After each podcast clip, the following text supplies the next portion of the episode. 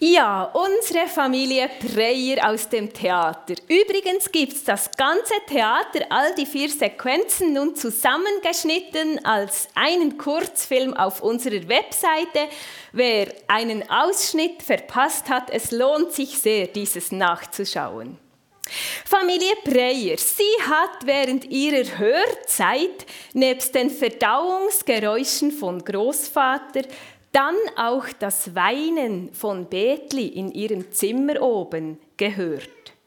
Giacomo hatte ein Bild und Xendo, der Junge, den Gedanken an mehr Dessert. Da begegnen uns in einer ganz kurzen Theatersequenz ganz verschiedene Arten, wie und was man von Gott hören kann.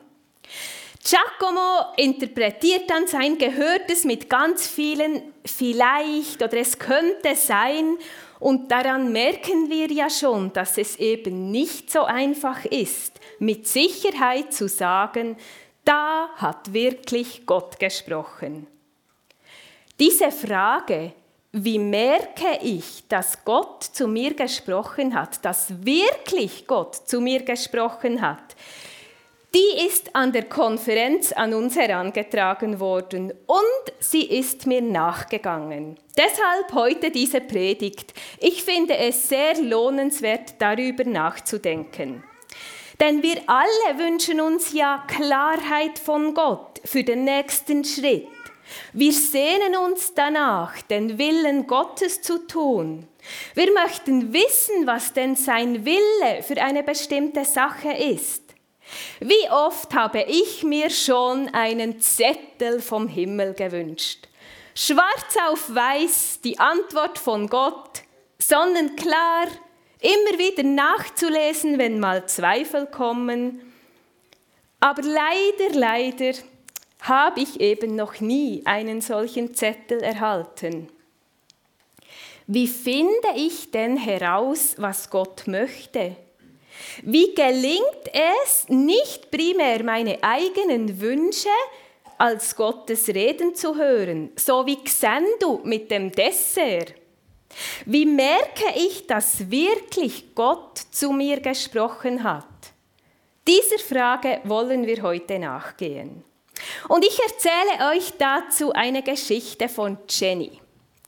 Jenny, eine junge Frau, hat sich während des Studiums in Max verliebt. Er erwiderte ihre Gefühle und ihre Liebesgeschichte nahm ihren Anfang. Jenny will sich ganz sicher sein, dass Max wirklich der Richtige ist für sie. Zu Recht, denn eine Entscheidung für eine Ehe ist eine lebenslange, eine große Entscheidung.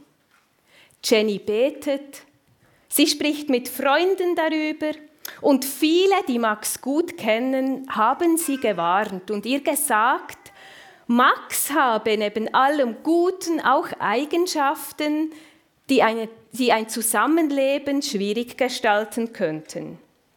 Jenny hört nicht so recht auf sie, schließlich liebt sie ja Max und findet, jeder habe doch eine zweite Chance verdient. Was nun? Sie entscheidet sich, eine ganze Nacht lang durchzubeten.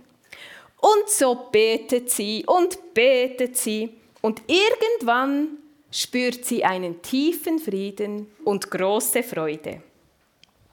Nun stehen diese beide, beiden Extreme einander gegenüber. Einerseits ihre große Freude, wenn sie an Max denkt, an eine bevorstehende Ehe, und andererseits auch warnende Stimmen aus ihrem Umfeld. Wie kommt sie nun zur Antwort? Wie weiß sie jetzt, was Gott möchte und wann Gott gesprochen hat? Was hättest du wohl an Jennys Stelle getan? Nun, Jenny und Max heiraten. In der Bibel finden wir eine ähnliche Situation. Okay, es geht nicht um die Frage, wer wen heiraten soll, Aber es ist eine Situation, die die ersten Christen erlebt haben. Bevor wir uns ihre Frage anschauen, schauen wir uns die Antwort an. So wie bei, manchmal beim Buchlesen. Ich mache das wirklich manchmal. Dann beginne ich das Buch und dann blättere ich rasch an den Schluss, lese den Ausgang und dann doch noch alles. Also heute schauen wir mal zuerst an den Schluss, weil die Schlussfolgerung ist wichtig. Das Fazit ist, es hat dem Heiligen Geist und uns gefallen. Und was dem Heiligen Geist gefällt, das ist sicher im Willen von Gott.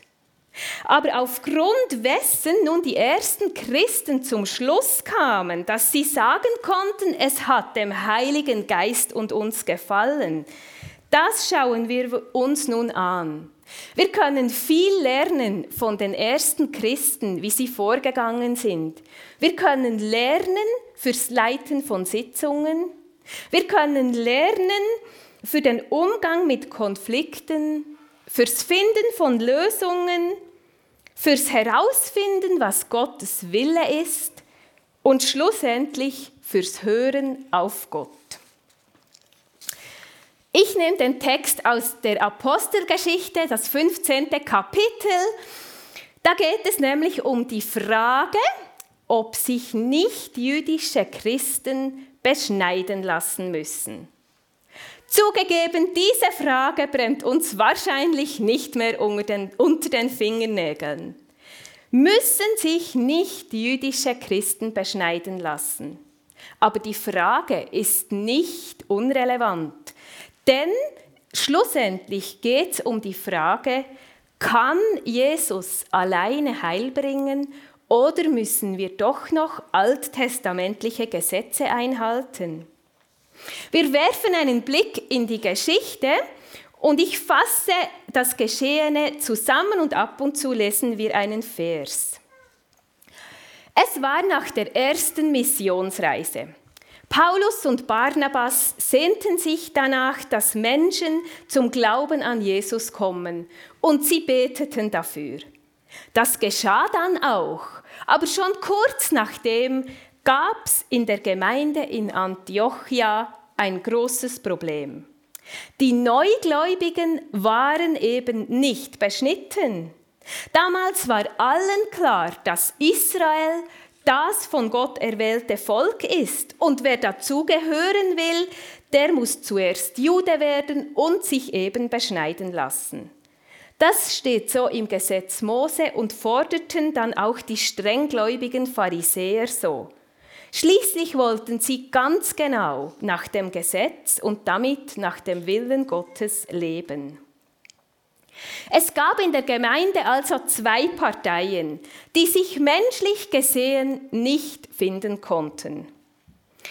Die Judenchristen einerseits, die eben die Beschneidung von allen forderten, und die Heidenchristen mit Paulus und Barnabas andererseits, die davon überzeugt waren, dass der Glaube an Christus allein genüge und nicht noch alttestamentliche Gesetze eingehalten werden müssen. Beide Parteien beriefen sich auf die Bibel.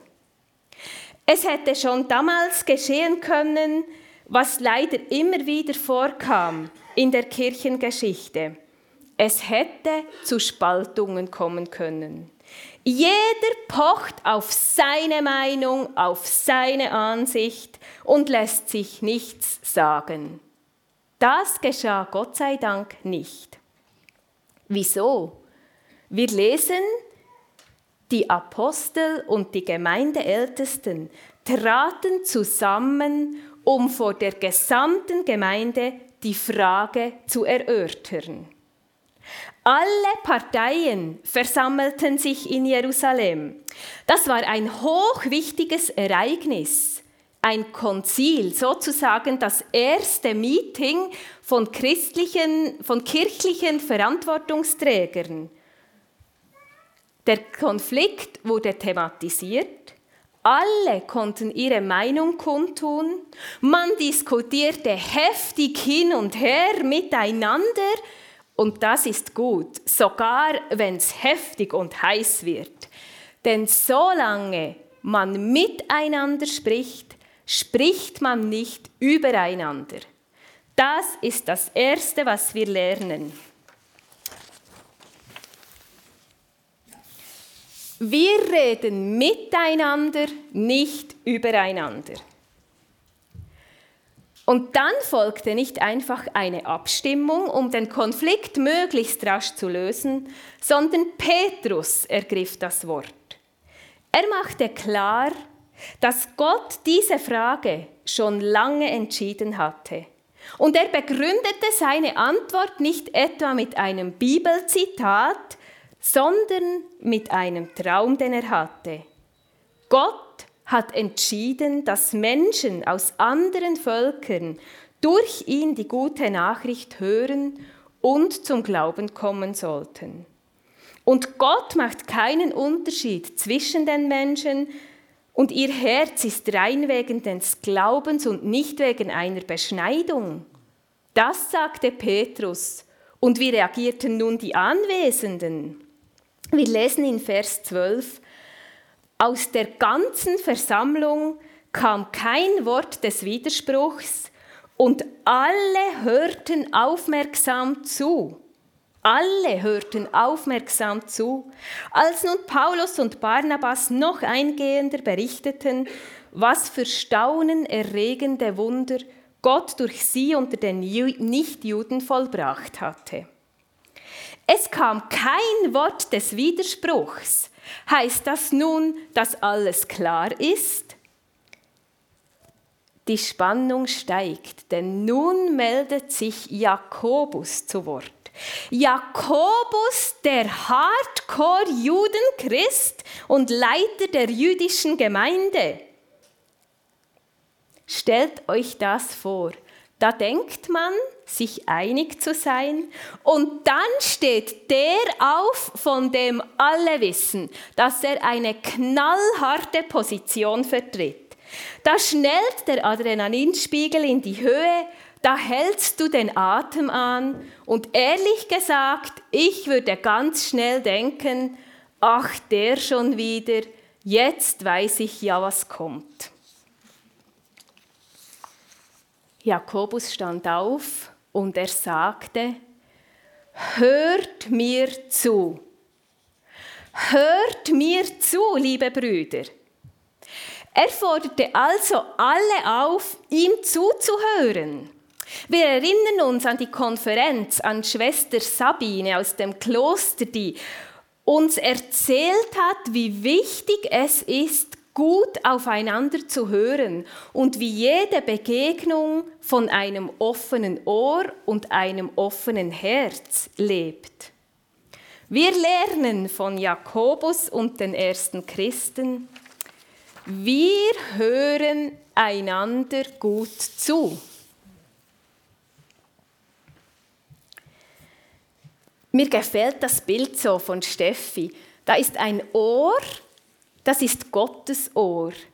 Gott ist der Hörende und wir, wir hängen nicht an seinen Lippen, sondern wir sind in seinem Ohr, im Ohr von dem, der selber hört, geborgen. Wir hören einander gut zu. Zurück zu Jakobus. Er schlussfolgerte dann, indem er ein altes Wort aus den Propheten mit der jetzigen Situation verknüpfen konnte. Das war ganz wichtig, denn um die Bibel kommt man nicht herum. Es wurde allen klar, man kann den Menschen, die aus anderen Völkern sich Gott zuwenden, keine unnötigen Lasten auferlegen. Sie müssen sich nicht beschneiden lassen, aber trotzdem braucht es einige Abmachungen, damit Judenchristen und nichtjüdische Christen zusammen essen können, denn das wäre gemäß Altem Testament verboten. Und so wird beschlossen, dass nichtjüdische Christen kein unreines Götzenopferfleisch essen, sich vor Blutschande hüten, das heißt, dass sie keine verbotenen sexuellen Beziehungen mit Angehörigen eingehen und kein Blut von Tieren genießen, auch nicht von nicht ausgeblutetem Fleisch. Diese Dinge nämlich, die konnten dem Gewissen der Juden nicht zugemutet werden und darauf sei einfach Rücksicht zu nehmen. Wir lernen von Jakobus durch sein Zitieren des Alten Testaments, die Bibel redet mit. Wir brauchen die Bibel nicht, um zu beweisen, wer Recht hat und wer Unrecht hat, denn jeder findet für alles einen passenden Vers. Aber wir fragen, was sagt Gott in seinem Wort? Vielleicht gibt es eine Geschichte, die ein Prinzip veranschaulicht. Die Bibel redet mit. Und wir hören den Betroffenen zu.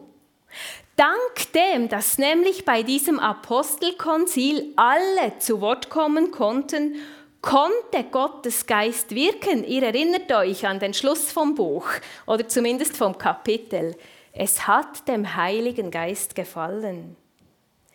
Der Geist Gottes konnte wirken, weil alle ihre Meinung sagen konnten.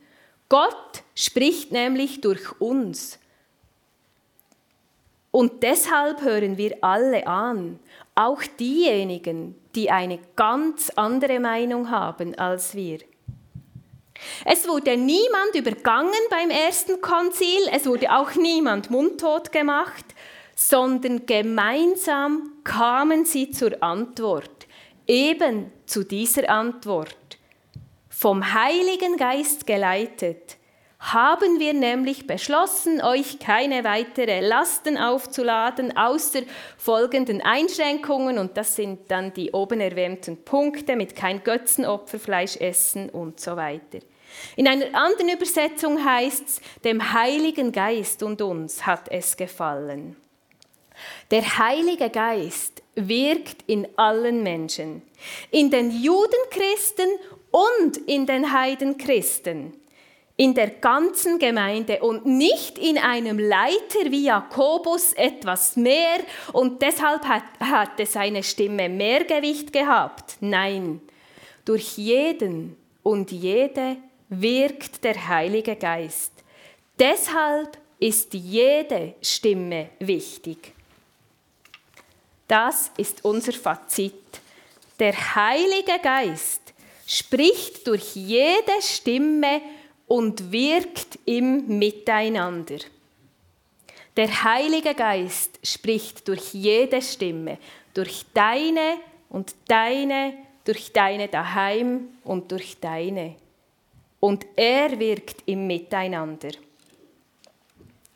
Dieser Beschluss wurde dann schriftlich festgehalten und der Gemeinde in Antiochia vorgelesen. Nicht etwa von Barnabas und Paulus allein, sondern Judas, Barabbas und Silas, zwei Verantwortungsträger der Jerusalemer Gemeinde, begleiteten die beiden. So ist auch die Art und Weise, wie man einen Entscheid kommuniziert, ein Abbild von der Vielfältigkeit an Meinungen. Und, bei, und den beiden unterschiedlichen Vertretern der beiden Gemeinden ist es gelungen, einander wertzuschätzen und den gemeinsamen Auftrag zu sehen. Die Delegation hat in der Gemeinde geholfen, die Verwirrung zu klären, indem sie lange mit den Brüdern und Schwestern sprachen und ihnen weiter Mut machen und sie stärkten. Und so endet der Konflikt in Antiochia für alle Heidenchristen segensreich. Es heißt nämlich, alle freuten sich über den ermutigenden Bescheid. Wir lernen also von den ersten Christen, ich kann die Frage, wie merke ich, dass wirklich Gott zu mir gesprochen hat, nicht alleine klären. Nicht mal in einer nächtelangen Gebetszeit. Auch Jenny hat die Frage, ob Max wirklich der Richtige ist für sie, eigentlich nicht alleine klären können. Ihre Kollegen haben zwar warnende Hinweise gegeben, aber Jenny hat leider nicht gehört. Es ist äußerst schade, hat dieser Prozess nicht auf offene Ohren gestoßen und nicht stattgefunden, denn die Ehe endete nach fünf Jahren in der Scheidung. Dies aus genau den vorprogrammierten Gründen, die Jenny eigentlich von ihren Kollegen hätte hören können. Das ist kein Vorwurf an Jenny, sondern ich leide mit ihr. Ich denke nämlich, die Beziehung, die Ehe hätte gelingen können, wenn alle gut aufeinander gehört hätten. Gerade in einer Partnerschaft ist dies so wichtig und Coaching-Gespräche im Voraus in Form von einer Ehevorbereitung können ganz viel mithelfen. Wie redet man miteinander? Wie hört man einander zu? Und so viel helfen, dass eine Beziehung gelingen kann. Ich wünsche uns, dass wir heute von den ersten Christen lernen.